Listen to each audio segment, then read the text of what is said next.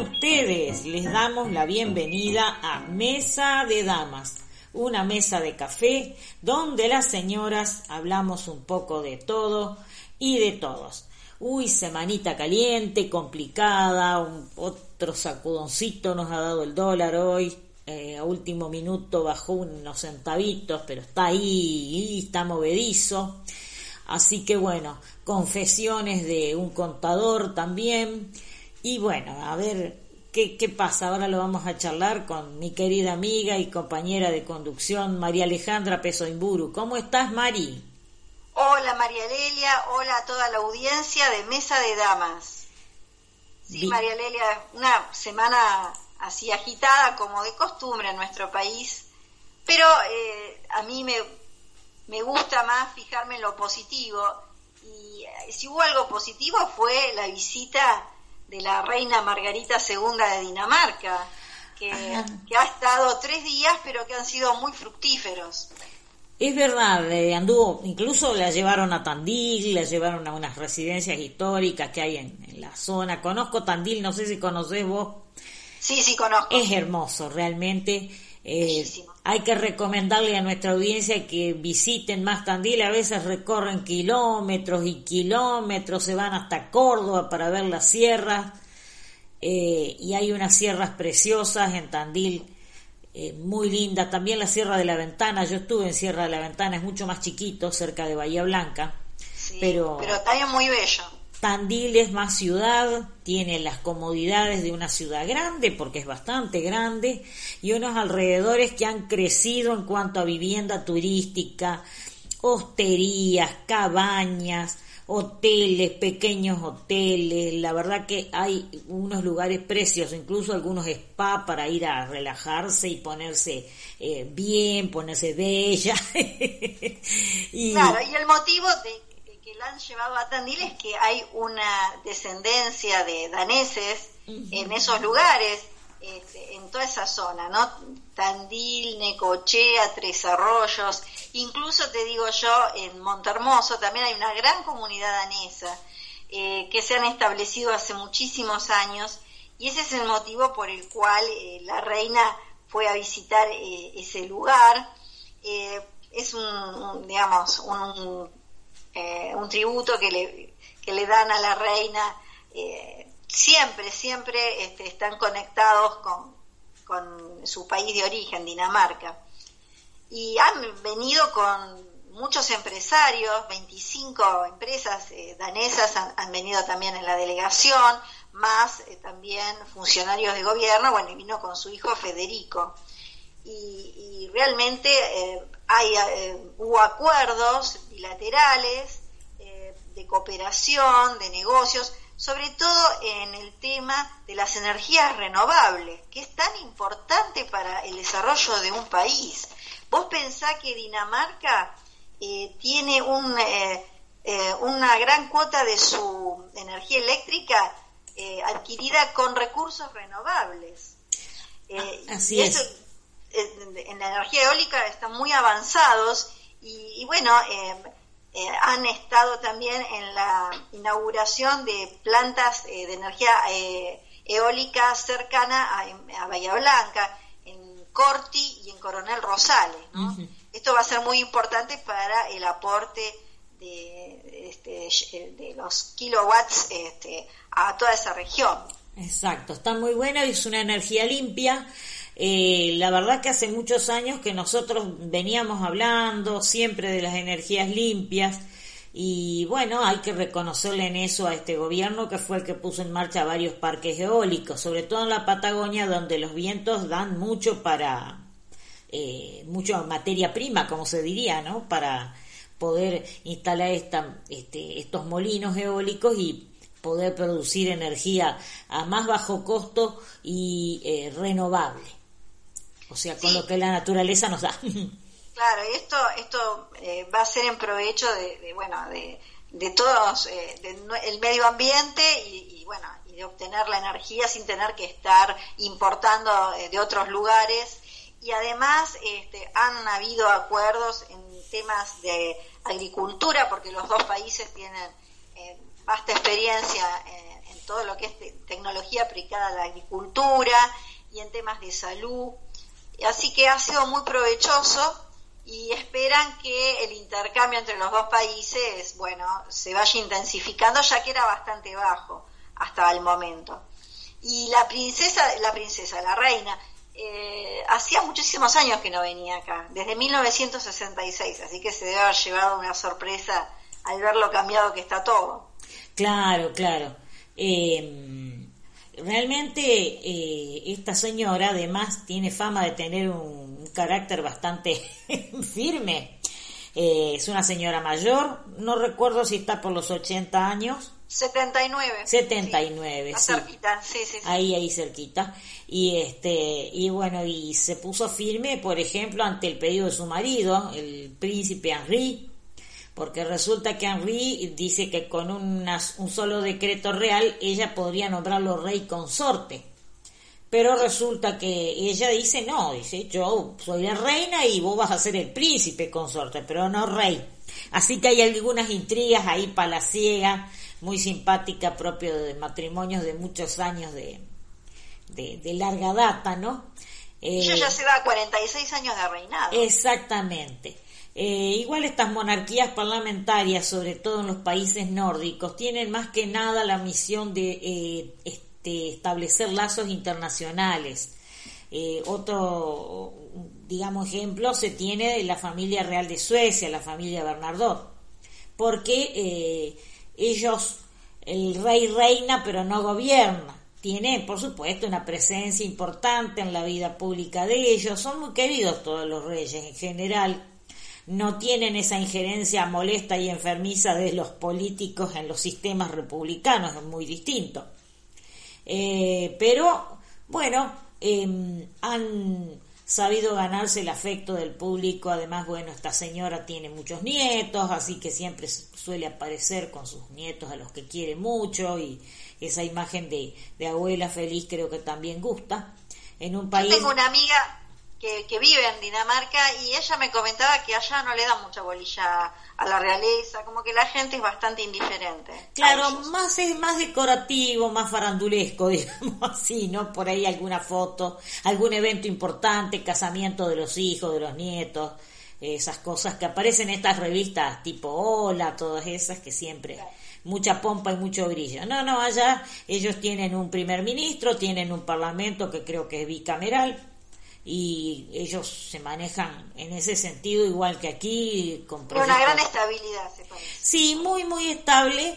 Es un país que tiene mucha seguridad social eh, tiene muy desarrollado el tema campo a pesar de que tienen como vos estabas comentando tienen extensiones muy pequeñas. No nos olvidemos que Europa es un continente pequeño.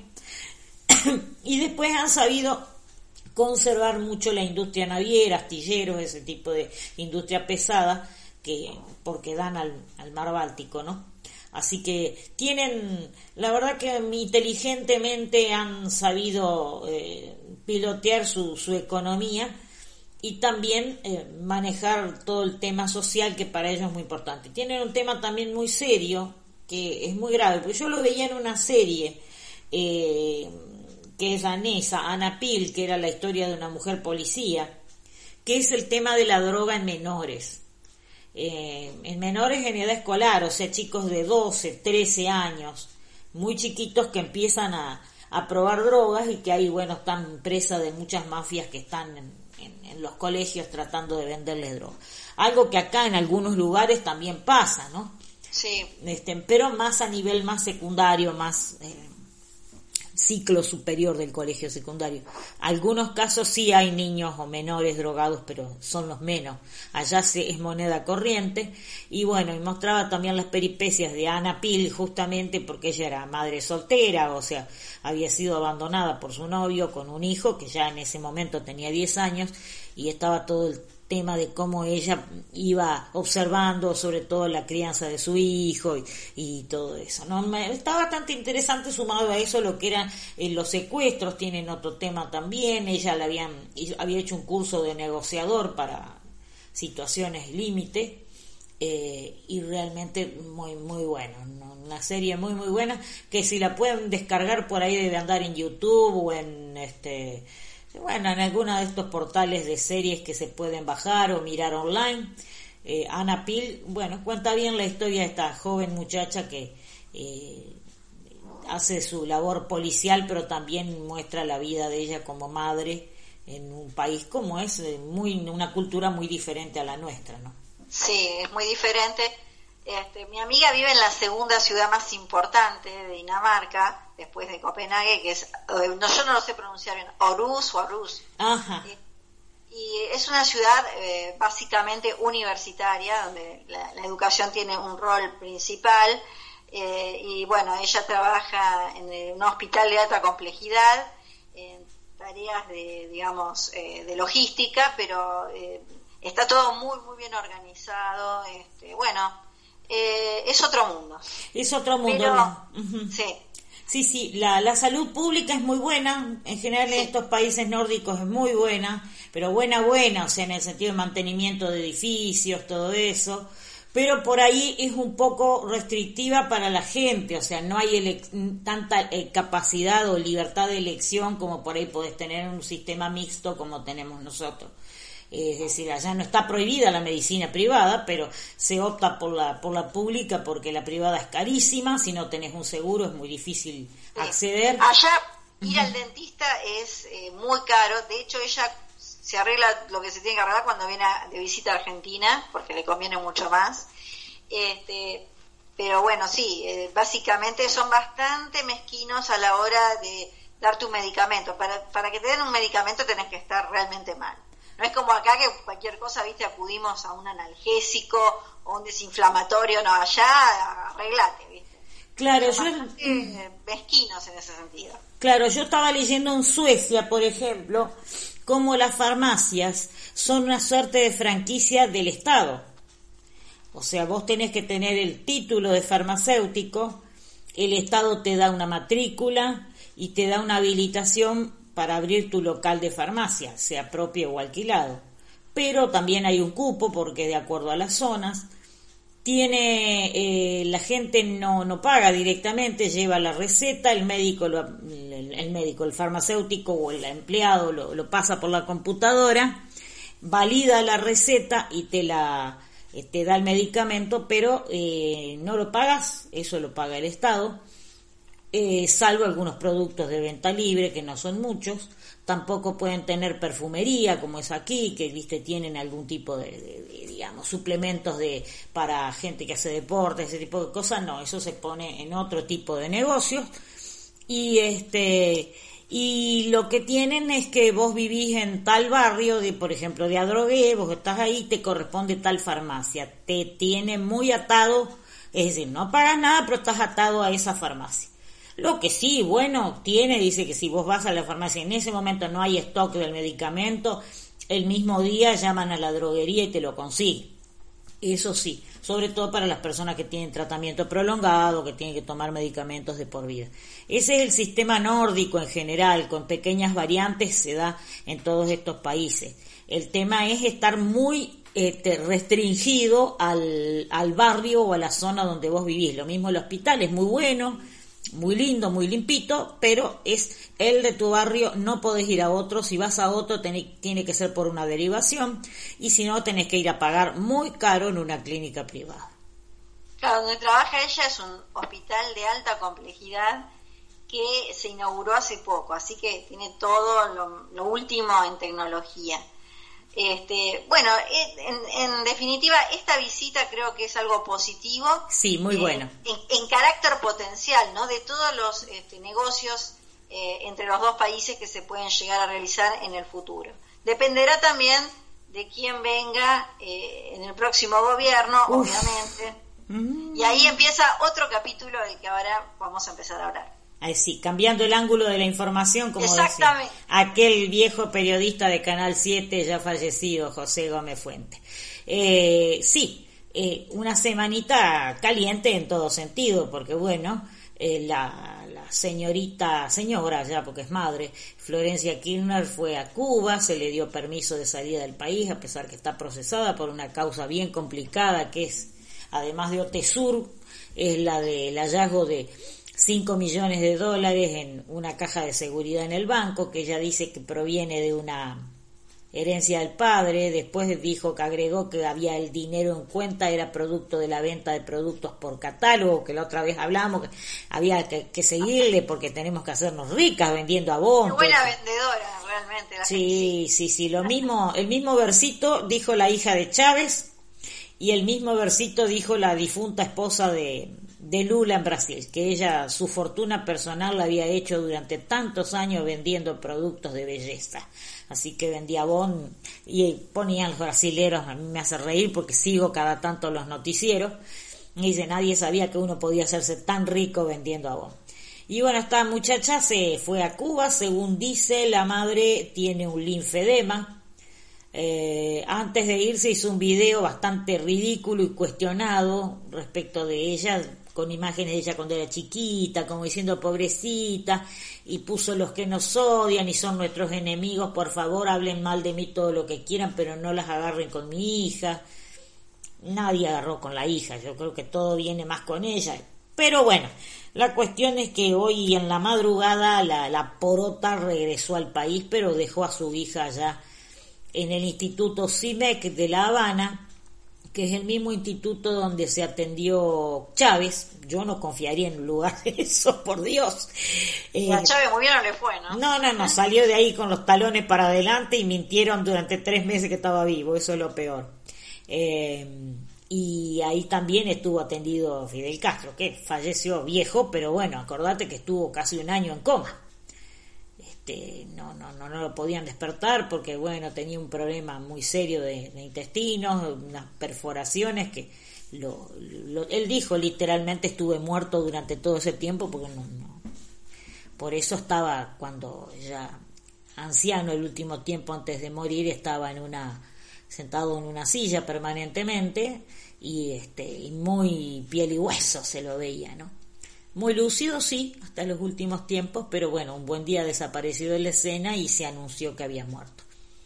Así que yo no confiaría mucho en ese, en ese centro médico, la verdad que evidentemente no sé. Poner a la gente en lugares donde ha habido tantas muertes, además, bueno, hay muchos rumores respecto de ese centro donde eh, ahora emitieron un certificado médico, eh, dicen que eso puede ser también una una coartada de ella para estar lejos, porque venía el procesamiento.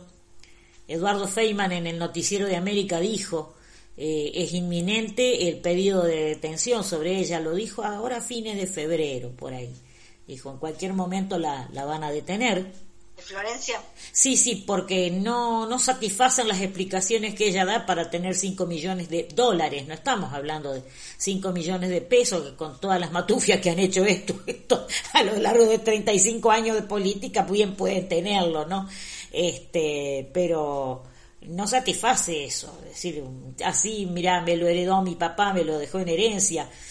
Eh, no, es algo que tenés que justificar, tiene que haber documentación, tiene que haber una declaratoria de heredero, eh, cómo es que fue a parar esa plata. Eh, dio tres excusas. Primero dijo que la madre se lo había dado, después como dijeron, no, pero bueno, tu madre tiene que haber, no, que es de la herencia de mi papá y bueno, no está, no satisface al juez este, la explicación. No son consistentes las No son consistentes, no hay con, coincidencia con las, eh, las actas y documentos de la sucesión del padre, que sí dejó mucha plata, pero más que... Toda negra. Plata más que nada, digamos, lo blanco lo dejó en bienes, en eh, propiedades. Y después este lo demás, bueno, algo de dinero en efectivo, pero una tanta fortuna así de pronto, qué sé yo, está, bueno, cuestión que esos 5 millones de dólares están en una, una caja de seguridad en el, juzgado, y bueno, y tiene otras causas que son la de Otesur, por el tema de los sauces, todo eso, y era inminente la detención por esta acumulación de causas, dado que esta niña no tiene fueros. Exactamente, y bueno, por eso se la mandaron a Cuba. Claro, otra que Cuba no tiene tratado de extradición con Argentina ni Cuba ni México, era, México era el otro destino del que decían que podía ir estar. No se sabe. Veremos qué pasan los próximos tiempos. Eh, la madre regresó y dejó a través de un Twitter diciendo que tenía que presentar los certificados médicos de, de la hija en, en Comodoro Pi, que iba a ir hoy mismo, no sé si estuvo a media mañana o mandó al abogado que lo haga, la verdad que no tengo idea, eh, no estuve viendo noticiero en la mañana, y dijo que dejaran de hacer especulaciones absurdas, que la hija pronto iba a volver, que ahora el médico la había revisado y que tiene una enfermedad que se llama linfedema. Se la vio en una foto en la playa, se la veía muy bien. Sí. No sé si es actual esa foto. Había una foto que subieron que era de ella mucho más jovencita, incluso se ve la carita de nena que tiene hace unos años. Pero después subieron otra de hace un tiempo y no, no se la ve al revés, se la ve flaca, qué sé yo, ¿viste? Por ahí está medio demacrada, tiene algún tipo de estrés, eh, no se sabe. No para menos. Sí, por supuesto, la madre acusa que, le, que Macri le, le, le sometió una persecución feroz y que es para castigarla a ella como un tiro por elevación a través de sus hijos, bueno, en fin, ya, ya conocemos las... Diciendo eso desconoce la, digamos, la división de poderes, o sea, ella se, se cree que Macri puede manejar a gusto y a Piacere la justicia, las pruebas, todo. Claro, es decir... Conoce totalmente la institucionalidad de nuestro país. La desconoce o, eh, o cree que, como dicen que el ladrón cree a todos de su misma condición, ¿no? Piensa que era como ella, que le mandaba a alguno de sus operadores judiciales, Alberto Fernández, estaba Parrilli, alguno de estos mafiosones que iban y eh, amenazaban jueces, después ahí apareció una lista, viste, el secretario de Aval Medina tenía tres listas de empresarios y jueces y ponía el que era generoso, el que no había problema, que aceptaba, digamos, hacer arreglos, estaba el que hay que insistirle y estaba el tercera, la tercera lista era hay que apretarlo. Bueno, una mafia, una mafia. Claro, tal cual. Y bueno, de ¿Qué me puedes decir de este Manzanares, de mm. Daniel Muñoz, estos personajes que, bueno, ahora Manzanares es un arrepentido? Claro, el tema Manzanares durante 15 años, creo un poquito más, fue el contador de la familia. Eh, él era un modesto contador público nacional que tenía su estudio, tenía, no era un hombre pobre, tenía su casa, sus comodidades allá en Río Gallego y a raíz de alguna de estas acciones este, políticas y ahí en, Santa Cruz, en una provincia chica, se conocen todos, terminó siendo el contador de Néstor Kirchner porque Néstor Kirchner ya se iba haciendo de varias propiedades, bueno, no te olvides que él tenía. Entonces necesitaba hacer rendiciones a la, a la FIPO o a la DGI, como era el nombre antiguo. Y él comentó que bueno, que nació de ahí la, la relación, que en general con él, con Kirchner era bastante buena, una relación cordial. Eh, conoció a través de, justamente a través de Néstor Kirchner, conoció a Daniel Muñoz, que dice que esto, esto es una cosa que a mí me, yo me agarro la cabeza, dice que era un hombre eh, todoterreno, que era el que llevaba y traía bolsos, que concertaba acuerdos y todo eso, pero que dice que Néstor Kirchner lo trataba muy mal y hasta le pegaba. Yo esto lo escuché en otros testimonios de otros eh, digamos, secretario, gente que sirvió a los Kirchner, el maltrato permanente, no de ella, porque dice, ella no te pegaba, pero te, hablaba de una manera que era como diez latigazos, también dicen que era muy maltratadora, verbalmente, ¿no? Pero él sí, dice que él era de darles trompadas o de, de, de hacerle pegar trompadas con los custodios, cosas así. Realmente yo, Marcelo Longobardi lo dijo, cuando eh, estaba todavía C5N en manos de Daniel Haddad y quería, él había pedido la cabeza de Grondona, te estaba, ahora clave estaba en, C5N. Y bueno, Grondona se fue por las buenas porque tenía un programa de radio, bueno, era estaba más joven, ahora ya es muy anciano. Y mm, pero dijo, bueno, se tiene que ir Longobardi porque es crítico de nosotros. Y Haddad le dijo, no puedo tampoco estar poniendo todo eh, tipo sí, eh, sí, sí, sí, todo lindo, todo bello, porque dice, el canal tiene que ser plural, tengo que dejar algunos programas que sean críticos. Y entonces dice, no, sacámelo a ese mm, tal por cual este de Longobardi. Dijo, Longobardi es amigo mío de muchos años, nos conocemos de muy jóvenes. Y Eran un dúo. Claro, dijo, iniciamos la labor en radio los dos juntos, fuimos compañeros, muy amigos, eh, nuestras familias son amigas, dice. Yo no lo puedo echar, es como echar a un, no sé, un hermano, un familiar, no lo, no lo voy a poder echar. Puedo hablar con él que modere un poco las críticas, pero no puedo decirle cómo tiene que pensar, porque él siempre se manejó con mucha libertad, dice, dentro del canal. Y dice, tráemelo que yo voy a hablar con él, dice. Lo lleva, a, eh, lo lleva a, Longobardi a Olivos, y cuenta Marcelo Longobardi que dice que tuvo que ponerse en medio Daniel Haddad y una persona que estaba ahí, no sé si algún personal de, de la Quinta de Olivos, porque Néstor Kirchner entró y se fue directamente a querer cagarlo a trompadas, a insultarlo a, Marcelo Longobardi de una manera, pero dice que nunca había visto una persona en un estado de, de ira tan grande. Que, sí, un hombre muy violento, eh, y bueno, mm, no, digamos, no escapa a todo esto que comenta Manzanares, que le pegaba a este hombre Muñoz, que ya murió. enfermó de cáncer en el páncreas y eh, la verdad que no duró mucho, falleció. Y bueno, eh, es evidente que es una, una forma de tratar a la gente muy violenta, muy prepotente, muy agresiva, y a la vez después dijo, eh, Manzanares dijo que si bien Cristina no, no golpeó nunca a nadie, dice, tratar con ella era mil veces peor porque era todo no, no, no, no, y además un vocabulario tan agresivo, tan hiriente, que no sé si eran como diez latigazos, eran, era, no sé si no era peor. Eh, bueno, en las escuchas que estuvieron al alcance público, eh, a Parrilli lo trataban muy mal a mí me hace reír la forma que él, él hacía de cuenta que no le, como que no escuchaba las palabrotas de ella, ¿viste? ¿Te diste cuenta que le... muy mansito, muy mansito. No sé si mansito o como que la ignoraba. Yo la verdad que todavía es una duda que tengo. No la tenía en cuenta las pavadas que la otra decía. La tomaba como, ¿sabés qué me hace acordar? Que mi, mi viejo siempre decía, a los locos hay que correrlo para el lado que disparan. sí. Yo creo que la tomaba por ese lado, porque en una parte, en uno de los diálogos, dice, este, ay, pone, pone, anda, anda a abrir, abrí la, abrí internet, abrí internet y, fíjate lo que están publicando, fíjate, pará, dice que no estoy, este, no estoy en casa, no, no tengo internet acá, le dice. ¿Cómo que no tenés internet?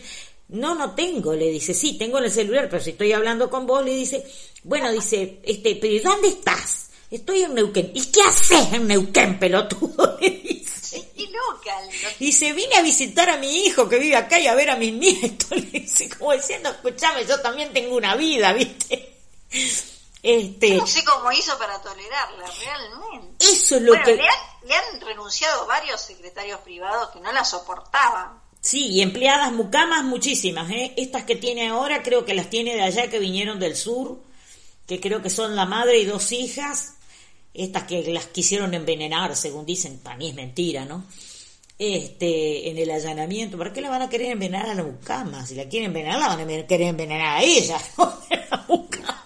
La mucama es intrascendente. Claro, este, y las trajo de allá, no sé, supongo que deben ser gente allegada a la familia de ella, todo eso, porque estas están hace muchos años ahí en la, en el piso de Recoleta en Juncal, Uruguay. Que esa es otra cuestión. Una mujer que vive sola con, este, tiene tres mucamas. Claro, vive así, a lo ricachona. Claro, pero eh, incluso, viste, yo conozco gente de mucho dinero y no tiene, una, una mujer que vive sola no tiene tres mucamas. Y una será cocinera, la otra llevará, digamos, la casa como una ama de, como una ama de llaves y la otra será la fregona. Y sí, algo, de eso, ¿no? Este, y a mí me hizo... dicen que la que es así muy maltratadora es la eh, esposa del príncipe Harry, eh, Meghan Markle. Ya van tres este, asistentes que, que, bueno, renuncian porque no toleran los malos tratos de ella. O sea, se les sube el poder a la cabeza se le suben los humos en la cabeza, como decían, ¿te acordás? Sí, sí. Caritas es una de las organizaciones más conocidas de Argentina. Pero vos, ¿sabes realmente qué hacemos? En Caritas todos tenemos una misión concreta la construcción de una sociedad inclusiva, donde todos tengan un lugar protagónico, de tal modo que las personas más necesitadas del país puedan lograr su desarrollo personal, familiar y comunitario. Esta enorme tarea es posible gracias al compromiso cotidiano de más de 32.000 voluntarios y a la colaboración solidaria de toda la sociedad. Te invitamos a conocer un poco más de todo lo que hicimos y estamos haciendo. Tu ayuda es muy importante, porque en Cáritas transformamos el amor en acción para que todas las personas logren su desarrollo personal, familiar y comunitario. Conoce más sobre las acciones y las formas de colaborar en www.caritas.org.ar.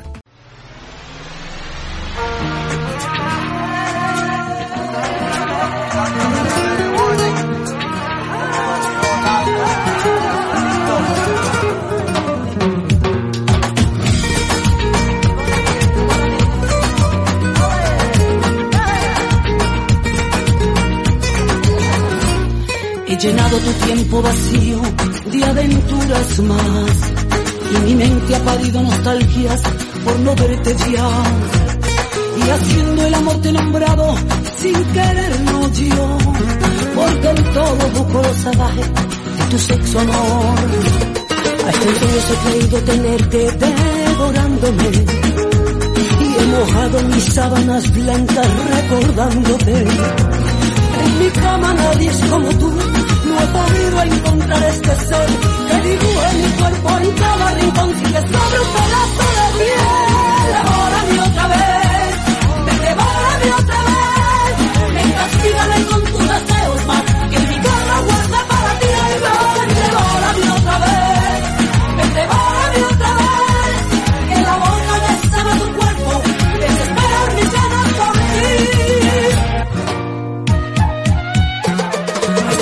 creído tenerte devorándome. He mojado mis sábanas blancas recordándote. En mi cama nadie es como tú. No he podido encontrar este ser que dibuje mi cuerpo en cada rincón y que sobre un pedazo de piel. Devórame otra vez, ven, devórame otra vez.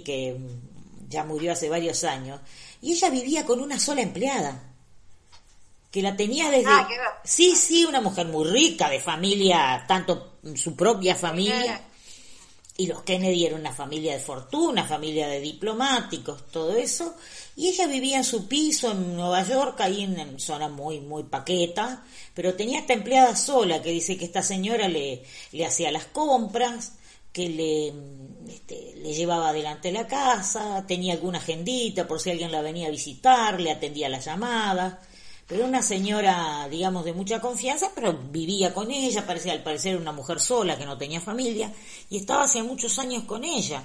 O sea, viste, vos ves que gente que tiene como de cuna dinero, no tiene tanta pompa. Estos son los que nacieron pobres y se hicieron ricos ya de adultos o de grandes y se les suben los humos a la cabeza, como vos bien dijiste. En distintas circunstancias, pero bueno, fíjate que las características son similares. Y hablaba de esto un poco de, la enfermedad del poder eh, Nelson Castro, ¿no? Ah, el síndrome de Ubris que decía, ¿te acordás? Sí, sí, y debe ser cierto. Y lo mismo le pasó a Kirchner. Hay que ver cómo sería Kirchner cuando no tenía poder. Eh, sufrió bullying en la escuela. Un gran resentido, entonces. Sí, un hombre que mm, están las fotos de él de niño, fue al ¿Cómo es que? Ay, espérate. El colegio salesiano de allá de, Río Gallego. Tenía extravismo. Tenía extravismo, eh, era un chico muy feo, muy feo de chico, muy, muy, muy feo.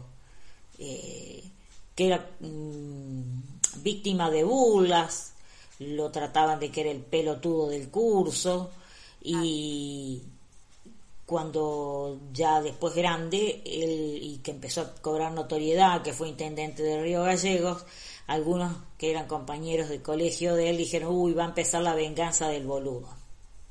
Mira vos. no se equivocaron. No, no se, no se equivocaron y además hizo mucho daño a mucha gente.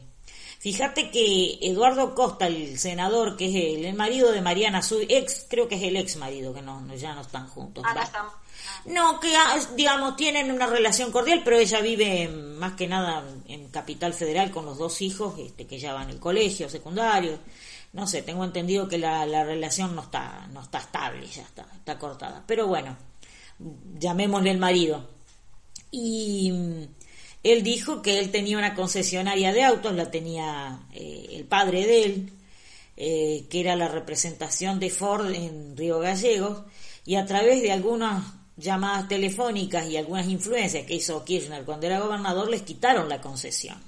Vos sabés que no es lo mismo ser agencia de autos, que una agencia la puede tener cualquiera que tenga manejo del comercio automotor, a ser concesionaria.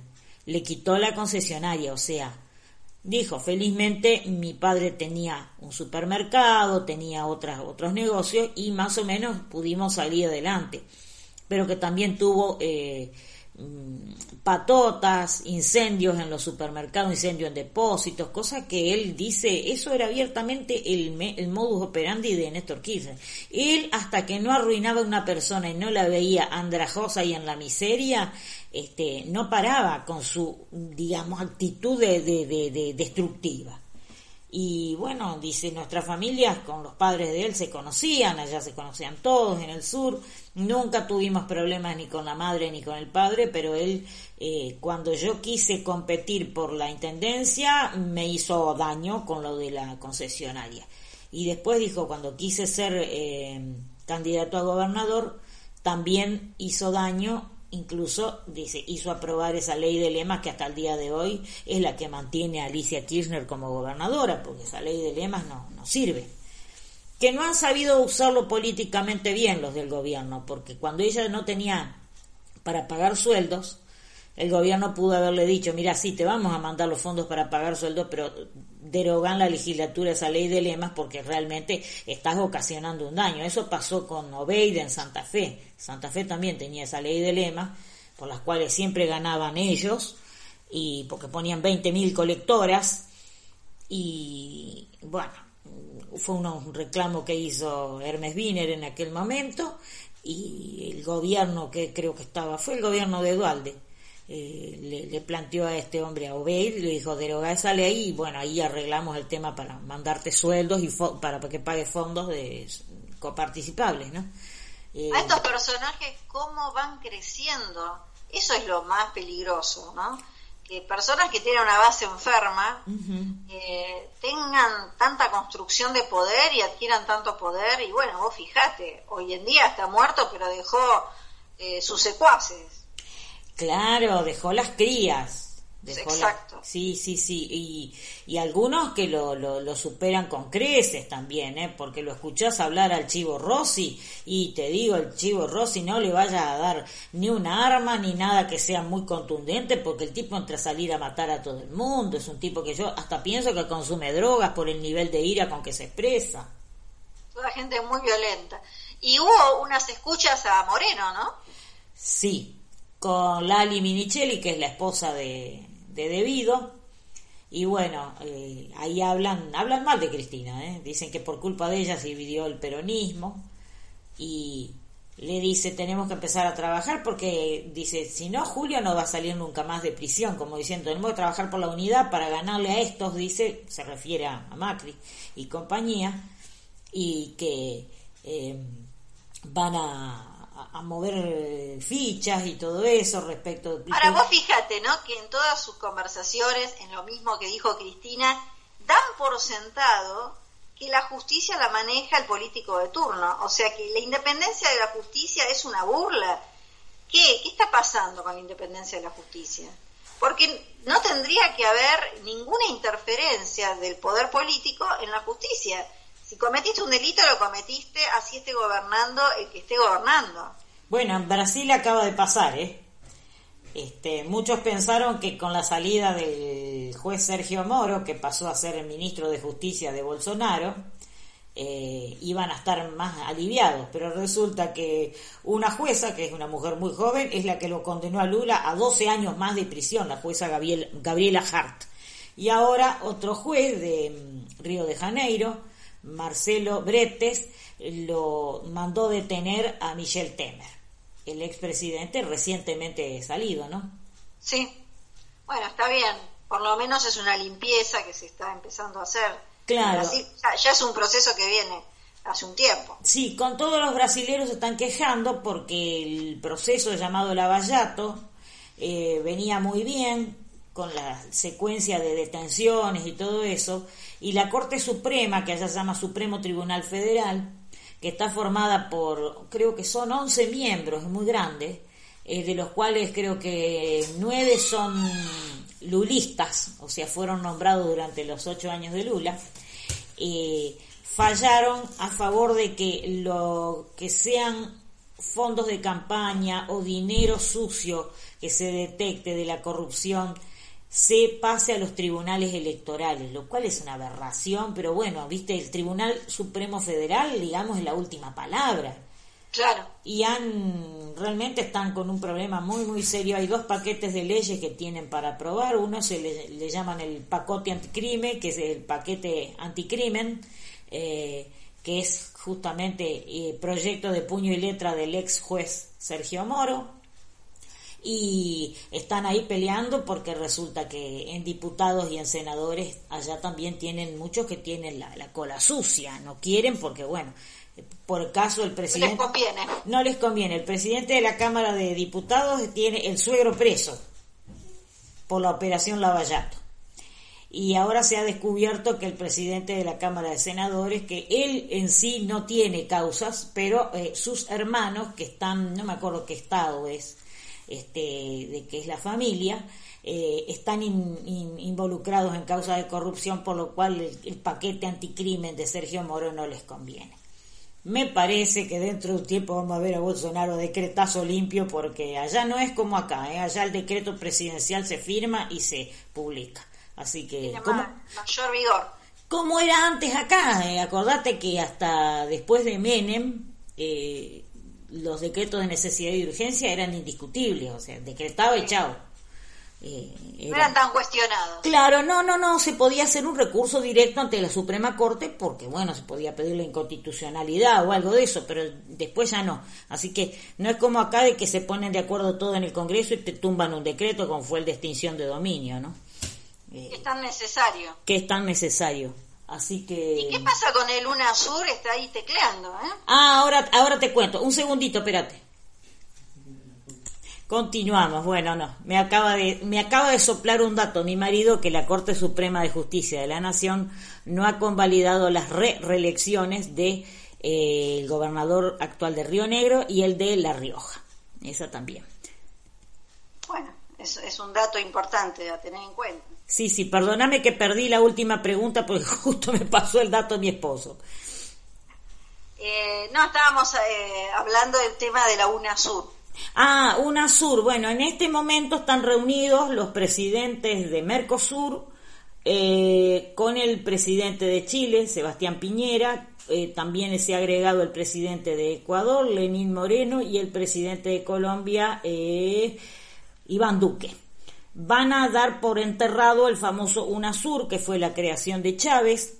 La idea de que proponen es llamar PROSUR, que es otra unión de naciones, ya no una unión em, como pretendió ser en aquel momento de tipo político o ideológico, sino más bien una unificar un criterio más que nada en la parte de integración regional. Eso me parece buena idea. Veremos si prospera porque bueno, ahora están en este momento reunidos, mucha charla, inaugurando viajes todos ellos, ahí está Macri, está Bolsonaro, está es bueno el presidente de Ecuador también, eh, está Mario Abdo Benítez, el de Paraguay. Que bueno, es el anfitrión, y van a estar hoy y yo creo que ya mañana eh, regresan los presidentes, van a tener reunión y creo que una cena, por supuesto, nunca se pierden de, comer, de, comer y beber opíparamente, ¿viste? Sí, eso siempre es bienvenido. Pero bueno, lo importante es que eh, se va a sacar del medio toda la ideología que había antes, ¿no? que estaba instalada por, por Chávez y compañía.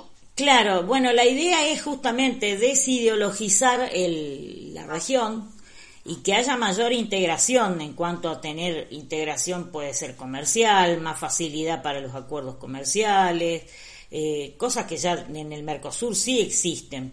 Pero bueno, ampliar todo eso a los al, eh, Vizcarra también me acordé, el presidente de Perú también va a estar, está presente ahí. Así que está toda la, región, menos Evo Morales, que bueno, siguen su alianza con Maduro, así que no, no sé si, si, es, supongo... Cada vez están más, más aislados, ¿no? Porque ya prácticamente no tienen aliados. No, han quedado de, del grupo Foro de San Pablo, han quedado Evo Morales, Nicolás Maduro, eh, y Daniel Ortega, porque después tenían un aliado ahí en El Salvador, un ex eh, movimiento Farabundo Martí, que fue digamos, terminó el periodo presidencial y su candidato perdió. Ganó otro que es un socialdemócrata, no es tan, tan de derecha tampoco, pero bueno, eh, no es del, del palo, como se dice. Después, bueno, los demás países de Centroamérica siempre han sido muy, muy conservadores, así que ahí están. México está también, pero mm, está más vigilado, ¿viste? No, no, no es lo mismo estar al ladito de Estados Unidos, donde te quieren construir un muro no está como para andar tirando ideologías alocadas ahí, ¿no? Digo, qué importante lo que acotó tu marido sobre la prohibición de la reelección de los este, de, los gobernadores de La Rioja y de Río Negro, ¿no? Exacto. Eh, porque se eternizan en el poder. Hay provincias, viste, que hace, el caso de Formosa, que Gildo Inframe estaba hace no sé cuántos años, décadas ya. Eh, cinco periodos. Lo importante es que se haga cumplir con las constituciones provinciales y esto eh, habla a favor de la democracia, ¿viste? y que nadie se atornille a los sillones de mando. Claro, el tema con esta gente, sobre todo estos caudillos regionales, eh, es que después terminan siendo ya temerarios. Gildo Frank dice, no, no, no, no oses decir media palabra en radio mal de él, porque realmente... Son dictadores. Sí, sí, al día siguiente te, te vienen y te cierran el programa, este, eh, hubo un muchacho que sufrió amenaza y hasta estuvo preso en Formosa por eh, hablar mal de Gildo Infranc. Gildo Infranc es un tipo que... Eh, curiosamente, digo, qué sangre de pato tiene esta gente. Vos sabés que un hijo de él, que ya debe hacer unos 5 o 6 años. muchacho se suicidó. Con ese padre, pobre. Claro, y dejó una carta diciendo que se suicidaba porque estaba harto de no tener una vida normal. que sería invivible su vida, con, un padre así tan despótico. Estaría muy condicionado y aparte que la gente, muchos lo deben odiar. Claro, parece que el chico no podía salir con los amigos, tenía que andar siempre con alguna, alguna custodia, eh, quería ir de vacaciones y tenía que ir con algún custodio, tenía miedo hasta de... Había, ya era una paranoia que este Gildo lo, sometía al hijo. Y yo pienso a alguien que perdió un hijo en esas circunstancias. Tu hijo se mató por tu culpa, desgraciado. Lo, lo, lo pusiste en un lugar donde el chico no quería estar y, y encima eh, con un nivel de presión para un pibe de 18 años terrible. Y... estos personajes no sienten culpa, María Lilian. No, no, no, yo realmente... Pues, psicópata. Sí, para mí es un psicópata, porque realmente no puede ser. perdiste un hijo, que es uno de los dolores más grandes que te pueden pasar, y, no haber cambiado nada. Dicen que se puso peor, más malo, más loco, más este eh, prepotente. Terrible. La, la mujer no, la mujer optó por encerrarse con muy bajo perfil. Eh, no, no, no, no participa prácticamente de la vida pública, quedó muy, muy dañada la señora emocionalmente, y este, y bueno, y ahí, viste, eh, pero uno no se explica eso, ¿eh? Te juro, ellos no tienen sangre en las venas, no tienen un, no tienen sentimientos. No, eh, son, son personas enfermas, psicópatas, que no, no, no sienten culpa, o sea, no tienen empatía con el otro, ni siquiera con un hijo. Terrible, ¿eh? porque eso es despreciar hasta tu propia sangre, no sé, ¿viste? Psicópatas hay en la vida, pero a mí lo que más me causa temor y, también, este, no sé, asombro, ¿cómo pueden construir tanto poder estos seres tan enfermos? ¿Cómo toda una sociedad está sometida y se deja someter por estos personas, personajes siniestros? tanto los Kirchner eh, en el sur en su momento, y bueno, llegaron al poder nacional, este Gildo Inframe en Formosa y otros tantos. Así es, sí, sí, a mí también me asombra realmente. Es un fenómeno sociológico. Sí, y me asombra que no haya eh, una reacción. No hay anticuerpos en la sociedad para evitar que estos personajes eh, sigan construyendo poder. No hay un límite. Escalan, escalan, escalan y después son tiranos, son eh, sádicos, crueles. Bueno, mismo eh, el régimen en Venezuela, un Maduro, eh, la gente está sufriendo, no tienen alimentos, se la están pasando pésimo y, llegó a tener un poder terrible. Sí, ahí yo creo que juegan un rol importante Fuerzas Armadas y Fuerzas de Seguridad. Es decir, Gildo Infran tiene a la policía comprada para que lo defienda a muerte y le tape todo, por ejemplo entonces esa policía está tan enferma como, como, Maduro. Y sí, pero Maduro, por ejemplo, tiene untados, como se dice generosamente, endulzado a toda la cúpula de las Fuerzas Armadas. El general eh, que lo protege a, Nicolás Maduro es de apellido Padrino López, eh, y Padrino López gana fortunas en dólares y además tiene propiedades en el exterior que ahora, bueno, en Estados Unidos están ah, porque esa es la otra, ¿viste? Odian al imperio, pero el primer lugar donde van a comprar propiedades y a ponerse toda la, la, la, la, la, la, guita mala vida es, es, a Estados Unidos. Em, y Padrino López tiene una fortuna incalculable. El otro que es el otro hombre fuerte, que yo le digo ojos de serpiente, porque tiene, esos ojos verdes así mal, malignos, es Diosdado Cabello, que es, este, creo que es mayor, retirado del ejército, y es el segundo hombre fuerte de Venezuela y también son tipos con un poder impresionante y son un tipo que, que señalan a alguien y dicen mátenlo y lo matan, es así, tiene, es decir, se ha perdido, no hay ley, no hay, no hay Dios ni ley, digamos, ¿viste? Pues ya ni, eh, terrible. Es, importantísimo que acá que en Argentina eh, le demos independencia a la justicia, bueno, donde haya jueces corruptos, bueno, tienen que salir de sus puestos, juicio político y aplicarle a la justicia como cualquier hijo de vecino si son delincuentes. Pero hay muchos casos de jueces penales, jueces federales, que están pues muy cuestionados eh, precisamente por su falta de ecuanimidad y, bueno, sospechados de, de que están siendo por ahí este, coimeados por, por los poderes de turno. Claro, fíjate, bueno, ahora que traes a colación, está este caso del juez Ramos Padilla un hombre que es abiertamente kirchnerista, y tiene cuenta en Twitter y pone pero loas a Cristina y al gobierno acá y qué sé yo, y que es el que está mm, manejando, como se dice, toda una causa contra el fiscal Stornelli. En, dijo, Lilita Carrió lo explicó, dijo, ellos en algún, inicialmente pretendieron que se cayera la causa de los cuadernos, o sea, invalidando la actuación de, de tanto del juez Bonadío como del fiscal Stornelli. Pero como apareció este personaje, este tal D'Alessio, que al parecer es un servicio contratado por, por, los casos. Dice, durante la época acá tuvo, incluso fue, tuvo un cargo de funcionario en Enarsa, empresa de energía. Eh, y este tipo, un mitómano, empezó a decir de que había hablado con Stornelli, que fue a ver a un empresario de la zona de Dolores, donde lo, le dijo, mira, tenés que poner tanta plata porque el fiscal Stornelli me dice que si no te vas a aparecer en la causa de los cuadernos.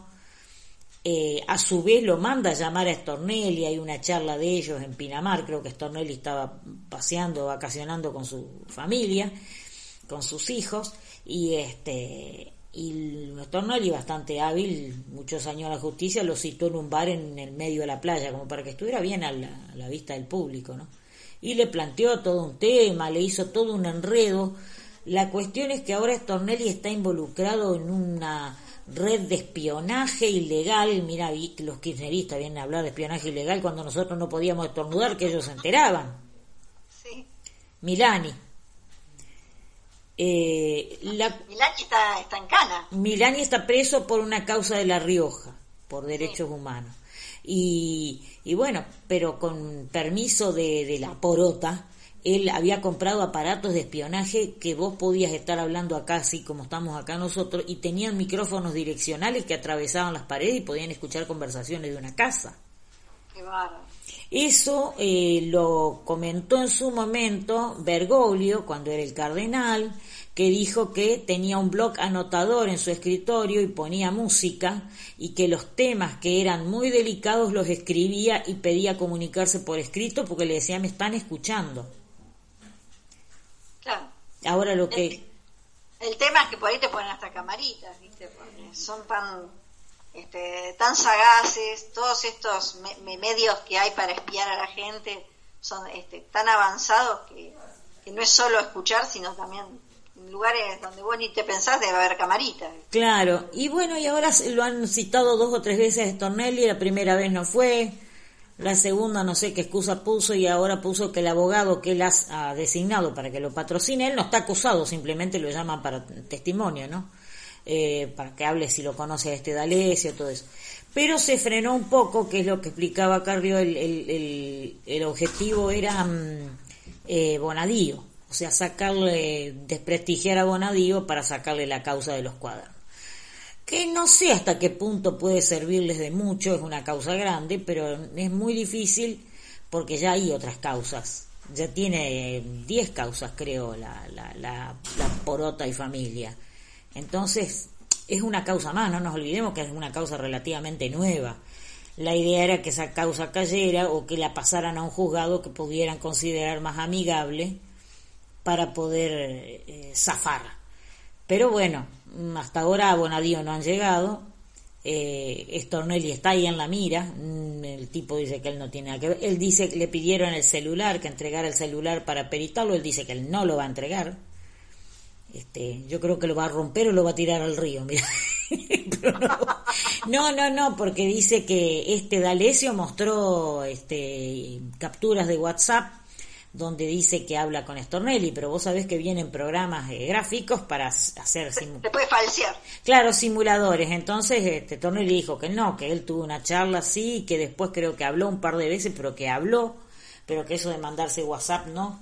Y también eh, la nombró Elisa Carrió y a, mm, a Paula Oliveto, ambas diputadas, diciendo también de que este D'Alessio dice que tenía tratos y que la, la idea era espiar y hacer eh, inteligencia interna dentro de lo que era el gobierno y, este, y la oposición sobre todo. Esto ha dado lugar a que el grupo este, inefable del Frente para la Victoria, los gritones del Congreso, hayan pedido que Paulo Oliveto y Elisa Carrió sean expulsadas de la Cámara. Y les molesta, les molesta porque todas las, todo lo que Lilita fue denunciando, todo se fue dando. Sí, más tarde uno hubiera deseado más pronto, pero bueno, este, todo se fue cumpliendo sin este, sin ningún tipo de, eh, sin prisa, pero sin pausa, ¿viste? Y en otras épocas estaba sola ella, nadie le daba pelota y la trataban de loca. La trataban de loca y eh, después, bueno, ahora está acompañada de Paulo Oliveto, está Mariana Zubik, justamente, y está otra chica, Frade, que es de acá de Quilmes que es una de las que también estuvo investigando mucho todo el tema de la efedrina acá en la zona de Quilmes y de la costa. Así que ella pidió por favor ponganle custodia porque estas chicas en cualquier momento les puede pasar algo y tengo mucho miedo, más que nada por Oliveto y por Frade, ¿no? Porque Mariana Zubik vive en Capital y está un poco más cubierta. Pero eh, todo se ha ido cumpliendo, sin, sin falta. Quiere decir que, bueno, sus investigaciones este, eran serias y no, no hablaba por hablar. Claro. Y bueno, veremos cómo sigue todo esto, porque la verdad que está bastante... Yo tengo... no, no, podemos estar este, una semana de decir, bueno, normal, tranquilo, no, es todo así. Eh, siempre están pasando cuestiones o a nivel judicial. Bueno, esta semana hubo un montón de cortes en las calles, protestas. Eh, fue difícil transitar por Capital Federal, por ejemplo. Sí, sí, los días miércoles son terribles, son los días terribles porque es el día que parece que eligen para mediados de semana para concentrarse todo. Eh, que puedan tener algunos, tengan razón, puede ser, eh, otros no les doy la razón, como a los del Polo Obrero, Barrios de Pie, todo eso, porque son gente que recibe muchísima plata. Y hoy salió un artículo que el periodista Ignacio Montes de Oca, que eh, tiene un portal que se llama Eliminando Variables, mostró todo el dinero que maneja Juan Grabois respecto de planes sociales. Maneja 40.000 planes sociales. Qué bárbaro. Eh, ¿Cuánto poder concentrado en una sola persona? Claro, lo que pasa es que vos decís, pero ¿por qué le dieron el manejo ese? ¿Por qué? Yo, esa es mi pregunta, María Alejandra. ¿Por qué, le, ¿Por qué le dieron el manejo? ¿Creyeron que... Dan... Claro, yo pienso que fue un error de Stanley porque ella es la que maneja todo ese tema. Pensó que dándoles el manejo de los planes estos se iban a quedar tranquilos. Y son fue como una transacción. Claro, eh, pienso que es una de las este, estrategias erradas del gobierno. O sea, no, no este, eh, darles para darles plata que no, así no molestan. Y resulta que siguen molestando. Es una manera de sobornar. Claro, siguen siendo los sobornos. Lo que pasa es que, bueno, ahora eh, Carolina Stanley dijo, ya tienen todo lo que pidieron, querían la ley de emergencia alimentaria para que haya este acceso a, a los bancos de alimentos, todo eso, y están, dice. Eh, ellos dicen que no, que quieren más, que, que, lo que les dan es poco, por eso van a las puertas de los supermercados a pedir. Eh, Viste, o sea, es, es una cuestión de toma y daca que me parece que se manejó muy mal desde un principio. Esto de ir a los supermercados ya es viejo. Uf. Desde la época de Alfonsín. Sí. Que ayer, entre paréntesis, lo crucé por la calle el hijo de Alfonsín, lo saludé así de lejos muy amable, muy risueño, este, igualito al padre. Cada vez más parecido al padre, Ricardo Alfonso. Sí, eh, me generó así una cosa positiva, ¿no? Porque me hizo acordar al padre. Sí, la verdad que sí. Y bueno, él está en tratativas con la baña, porque parece que ahora el candidato que han encontrado los del peronismo federal, los del peronismo bueno, entre comillas, este, entre comillas, entre comillas, el peronismo bueno, es que la baña pueda ser candidato. Él todavía no lo confirma, está en tratativas, ya hay una cúpula grande sindical que le está dando su apoyo. Eh, el radicalismo, digamos, resentido, con o sea, los que no renovaron banca, los que no les dieron cargo, todo eso, están haciendo arrime con, con la baña. Él dijo que le gustaría un, un, este, un compañero de fórmula radical en caso de decidirse por, por competir con la presidencia y se ha abierto otro frente para, para Cambiemos también, porque a ellos les convenía mucho la polarización, pero eh, mi hija hace unos días leyó unas encuestas y dice eh, Macri, si bien su imagen está caída y todo eso, al polarizar con, con Cristina le conviene mucho más al gobierno, pero apareció la baña y en muchas encuestas de estas que se hacen a nivel ya todo el país, eh, porque hoy salieron dos o tres más, pero son muy focalizadas en el conurbano, provincia y algunas, eh, digamos, provincias del interior, pero no es, no es tan precisa, y son encuestadoras chicas. Eh, esta, esta otra que salió el 17 de marzo era de encuestadoras más grandes y dice, el único que realmente le puede mover los resortes y hacerle problemas, traerle problemas a, a Cambiemos es la baña. Así que por eso también se abrió un frente nuevo y no saben qué hacer mucho con la baña, si, mm, digamos, aceptar, dejar todo así o qué. Está todavía veremos la cosa. Sí, está complicado y todo dependerá de la economía. La baña ha, ha dado a entender como que él sí tuvo manejo de, de piloto de tormentas. No es mentira, por lo menos logró estabilizar el barco en su momento. Eh, Después, bueno, no tuvo un comportamiento muy coherente, no sé. Yo creo que venga el gobierno que venga, tiene, o sea, tiene que haber credibilidad este, interna y externa. Exacto. Porque los, los compromisos asumidos se tienen que cumplir y, y bueno, las políticas se tienen que, que seguir, digamos, este, los derechos adquiridos de la gente se tienen que respetar, porque si no, este, lo que pasa es que eh, la seguridad y el Estado de Derecho se ven comprometidos. Si los cambios de reglas de juego cambian constantemente, eso es lo que provoca mayor crisis, porque los que quieren invertir no van a venir a invertir en un país donde las reglas no son claras. Claro. Que cambian todos los días las reglas. Bueno, ayer me viste que es medio tragicómico como habla Javier Milei, viste, el economista dijo, no, dice, por favor, dice, yo mirá, dice, vos sabés que yo lo critico mucho a Macri porque yo, yo soy liberal de verdad, dice él, eh, pero dice, pido... A, mí no me gusta esa persona, parece muy maleducado, sí, es, de sí mismo. Sí, sí, sí, es bastante... trata a las mujeres, ¿no? Sinceramente no, no me cae. Pero dijo una cosa bien cierta, dijo, mira, dice, sí, espero que Cristina no se largue de candidata, porque si no, dice, en realidad dice, toda esta inestabilidad en parte es porque ella está jugando, está danzando en la, en la competencia electoral, no, todavía no, no aclaró si va a ser o no ser, dice, pero a mí me gustaría que no fuera, dice, pues yo creo que si ella no, no compite, el, escenario electoral se, se, tranquiliza la parte económica y se tranquiliza un poco el escenario electoral, dice. La presencia de ella es terrible porque te podemos llegar a tener 500% de inflación, dice. Sí, realmente, si tuviera un mínimo de conciencia que no lo tiene, no tendría que presentarse. Pero bueno, lamentablemente hay una parte de la población que, no sé, la sigue de una manera hasta te diría irracional. Sí, hay muchos que tienen la, que creen que tiene la máquina del tiempo ella. Sí. Y eso es muy lamentable. Y después, bueno, viste que no les importa que si ella se alía, bueno, esto que ahora se, se fue y allá se reunió en Cuba con, el, eh, con Raúl Castro, que es el expresidente, y con Díaz Canel, el actual presidente. ¿Viste el atuendo que se puso para visitar a Castro con ese sombrero blanco de ala ancha? Ay, sí. de blanca, pero ¿qué, ¿qué, quiso representar? ¿Un personaje de ficción? No sé, parecía una actriz de cine. Ay, sí, una... Década del 50. Sí, sí, tal cual. Y este, y bueno, pero eso... No sé, no es lo que en eso tiene razón Mac, que esta mujer no está bien, dice. No, realmente eh, que no. Y bueno, pero también te muestra de qué lado está y con quién nos quiere hacer amigos. Sí, eso está muy claro. El tema es que hay hay gente que lo único en que piensa este, es en recibir, bueno, en que no le suban las tarifas en su bolsillo y después no les importa nada más. Sí, mira.